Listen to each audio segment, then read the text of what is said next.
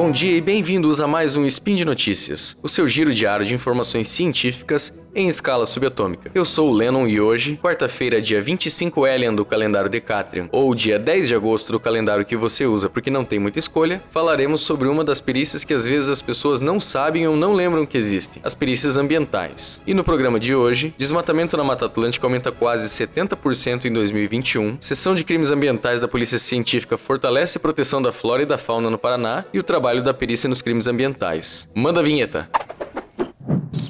Noticias.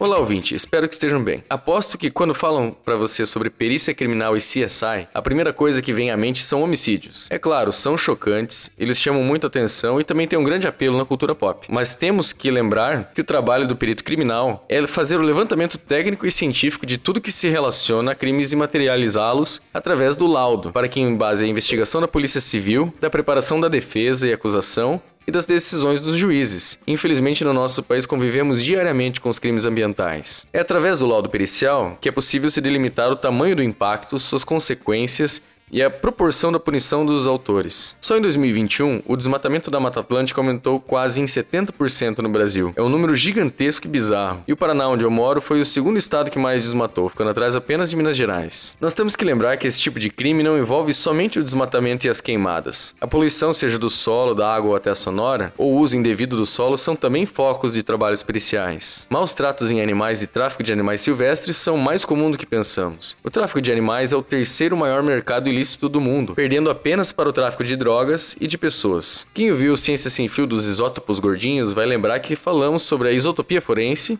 e a identificação de animais silvestres através das unhas ou garras. Quem ainda não ouviu, procure e ouça que ficou muito legal. E como são feitas as perícias desse tipo? Primeiro é bom lembrar que normalmente nos crimes ambientais a área de interesse é muito grande, como no caso de um desmatamento ou garimpo ilegal, por exemplo, o que impede um isolamento adequado e que gera risco de se encontrar com os criminosos, o que é muito perigoso. Por serem áreas grandes, a tecnologia se torna indispensável. Hoje o uso de imagens de satélites nos dão informações precisas e atualizadas o suficiente para que ajudem o perito no seu exame e também outras forças policiais no monitoramento das áreas ameaçadas. É muito comum que os criminosos normalmente iniciem as derrubadas do centro para fora, mantendo a, floresta ao redor ocultando o que está acontecendo no interior. Por isso, o uso dos satélites ajuda muito. Além disso, durante o exame é essencial o uso de drones para mapear e fotografar a área atingida.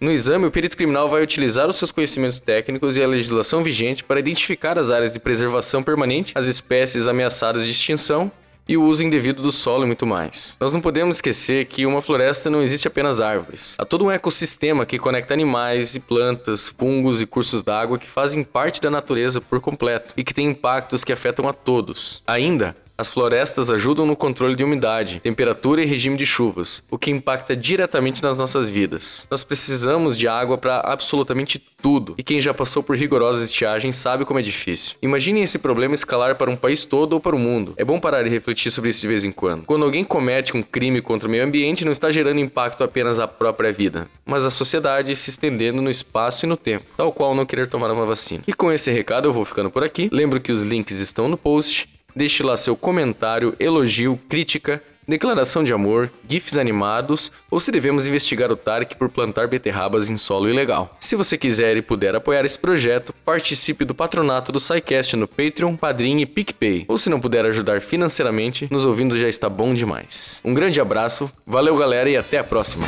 Fui!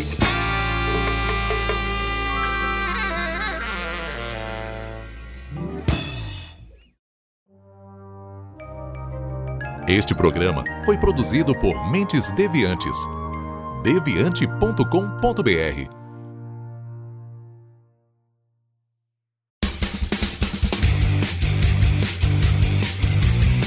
Cortes, edição de podcast.